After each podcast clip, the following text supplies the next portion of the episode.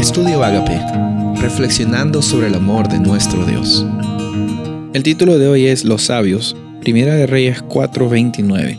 Dios dio a Salomón sabiduría, gran discernimiento y amplitud de corazón como la arena que está a la orilla del mar.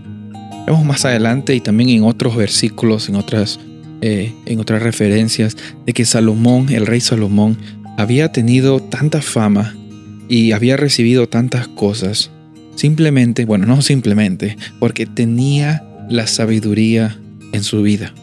Y la sabiduría no viene eh, por tener bastantes recursos, la sabiduría no viene por tener bastantes dones, bastantes talentos. La sabiduría es un concepto bíblico que viene a ser el discernimiento entre hacer lo bueno y lo malo. Y en esta vida hay muchas personas capacitadas para realizar muchas labores. En esta vida mm, muchas personas jóvenes, muchos de nosotros, pensamos que eh, ser adecuados para un trabajo significa tener todas las herramientas, saber de la forma más efectiva cómo cumplir nuestras labores. Pero sabes, muchas personas llegan a tener una vida totalmente llena de recursos, llena de diplomas, llena de logros, llena de bastantes capacidades, pero hay una cosa que les falta, les falta sabiduría, les falta desarrollar su carácter.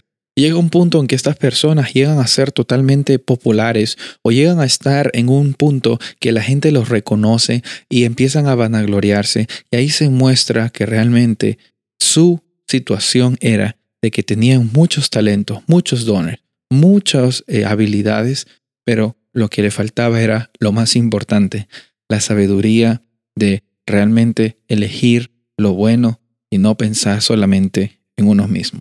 Y a veces esas caídas son fuertes. Hemos visto ejemplos en la Biblia de personas como David, incluso el mismo Salomón, después de haber recibido tantas cosas, se dio cuenta eh, que se fue un poquito al extremo y al escribir eh, vanidad de vanidades, ¿no? Al final del libro de Eclesiastés nos damos cuenta de que tú puedes recibir muchas cosas, puedes recibir los elogios de las personas, puedes eh, recibir bastantes logros en este mundo. Sin embargo, lo que importa y lo que más importa no es tener cosas, sino es tener al Espíritu Santo en nuestro corazón. Porque es la única forma, amigo y amiga, es la única forma en la cual vamos a poder salir adelante. Es la única forma en la cual vamos a poder discernir realmente si es que algo que nos conviene o no nos conviene en esta vida. Dios es tan bueno con nosotros nos da la oportunidad hoy día de pedir por sabiduría. A veces pedimos por dinero, a veces pedimos por cosas, a veces pedimos por un cambio de trabajo, pero lo que necesitamos es un cambio de corazón. Y el único, el único que puede hacer ese cambio es el Espíritu Santo, es Dios.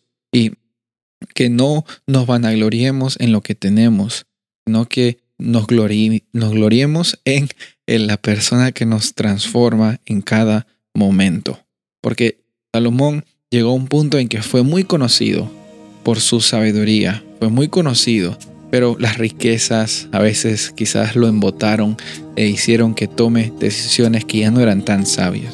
Que te falten muchas cosas, pero que no te falte la capacidad de edificar siempre tu carácter, porque las habilidades se pueden adquirir, se pueden perder también, pero lo que siempre va a quedar contigo en tu vida en cada momento es tu carácter.